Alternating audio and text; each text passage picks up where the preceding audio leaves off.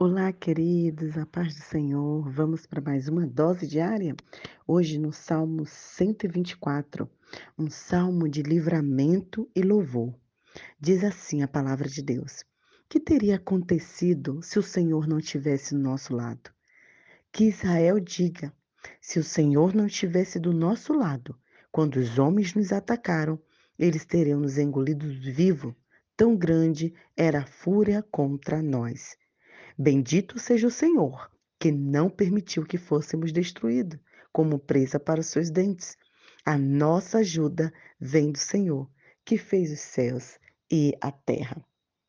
Esse salmo é um salmo de livramento, é um salmo também de louvor.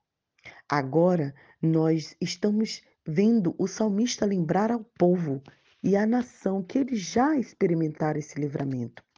Os ouvintes respondem e repetem as palavras do salmo, reconhecendo que sem a ajuda de Deus, nem mesmo Jerusalém, o destino final das peregrinações estaria de pé.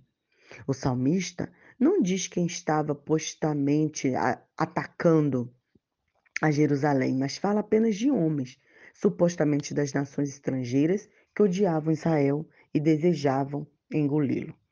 Moçambique e várias outras regiões da África conheceram já os efeitos devastadores de enchentes que arrastam tudo em seu caminho. O ataque dos inimigos de Israel deveria ter sido exatamente assim.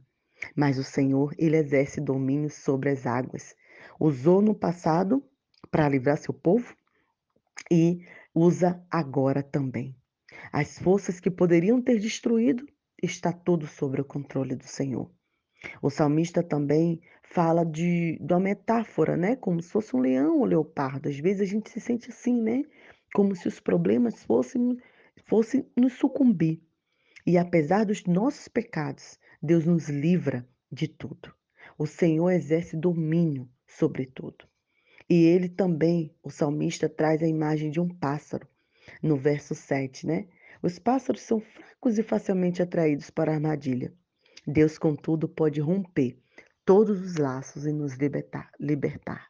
Glória a Deus, porque o Senhor rompe as armadilhas que quer nos prender.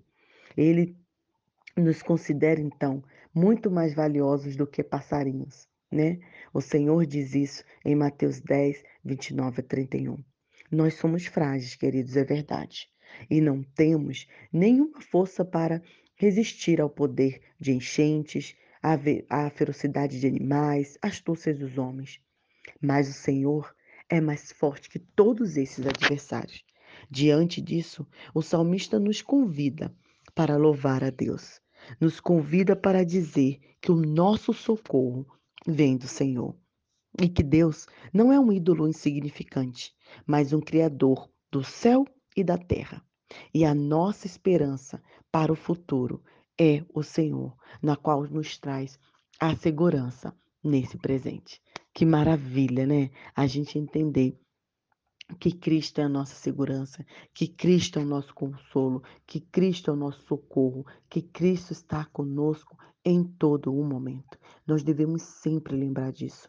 Nós devemos sempre estar recitando sobre isso. Nós devemos sempre trazer isso à memória, para que não nos esqueçamos, para que a gente não venha nos entristecer, achar que estamos, é, não tem mais, a vida não vale mais a pena, achar que os nossos problemas são os maiores do mundo e que nunca vai ser solucionado, né? Que a nossa dívida é uma dívida impagável, né? Não, Cristo está vendo tudo. Ele está no direcionar, ele está no controle, ele está no agir do Senhor Jesus, né? No, ele está no agir de tudo o que ele quer para os seus servos, de tudo que ele entende que é o melhor para nós, se confiarmos, se nos entregarmos.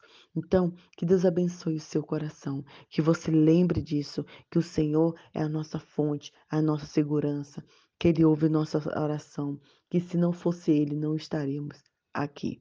Que Deus abençoe a sua vida.